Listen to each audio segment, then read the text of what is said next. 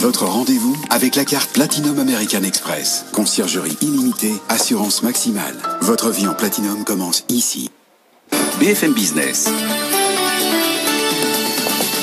Le journal. Faiza Younsi. Il est 20h, bonsoir à tous. Consternation et colère ce soir pour les producteurs de vin et de spiritueux. En ce dernier jour de l'année, les États-Unis ont décidé d'appliquer des droits de douane supplémentaires sur leurs importations.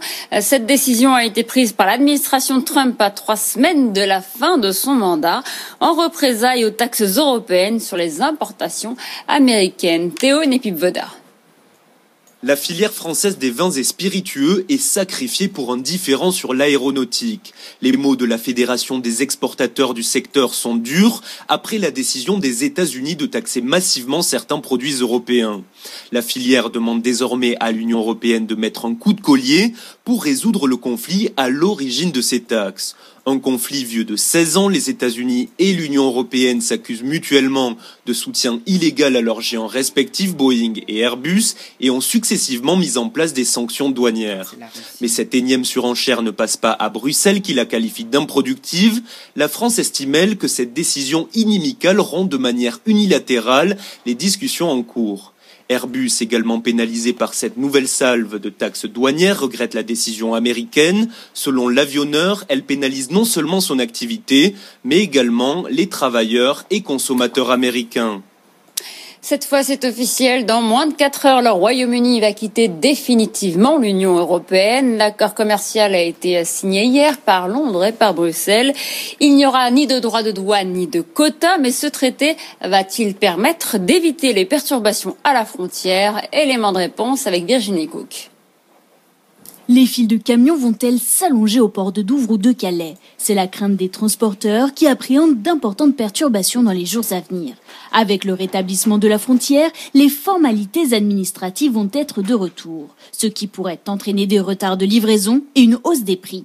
Cela pourrait avoir un impact pour les approvisionnements britanniques. 30% de la nourriture consommée outre-Manche vient de l'Union européenne. Du côté français, on se veut rassurant, 700 agents des douanes ont été engagés pour gérer les règles commerciales post-Brexit. Un système de frontières intelligente va être mis en service. Les transporteurs devront déclarer en ligne à l'avance leurs marchandises et ils n'auront plus qu'à scanner un code barre pour traverser la Manche. Leur cargaison sera analysée pendant la traversée.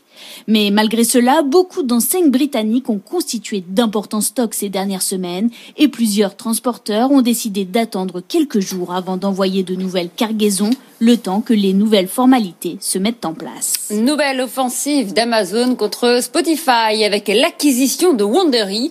Inconnu en France, Wondery est le quatrième éditeur de podcasts aux États-Unis avec un peu plus de 9 millions d'auditeurs. Cette acquisition doit permettre à Amazon d'élargir son audience et de profiter du boom du marché du podcast.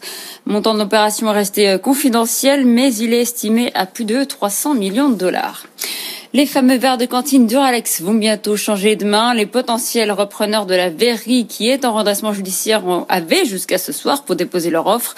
Tous les yeux se tournent vers Pyrex, l'autre spécialiste français du verre qui serait intéressé selon nos informations. Il est presque 20h04. Restez avec nous sur BFM Business et surtout passez de très bonnes fêtes.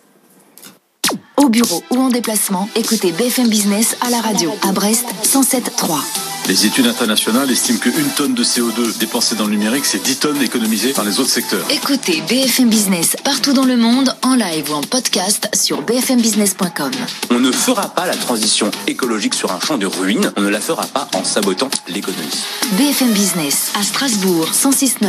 C'est un titre qui a monté et qui monte encore ce matin. Donc ça a été une belle opération pour utiliser notre trésorerie sans trop de risques. BFM Business, la radio de l'info économique et financière. BFM Business, c'est toute l'information économique et financière gratuitement à la télévision, sur toutes les boxes Internet. Chez SFR sur le canal 31.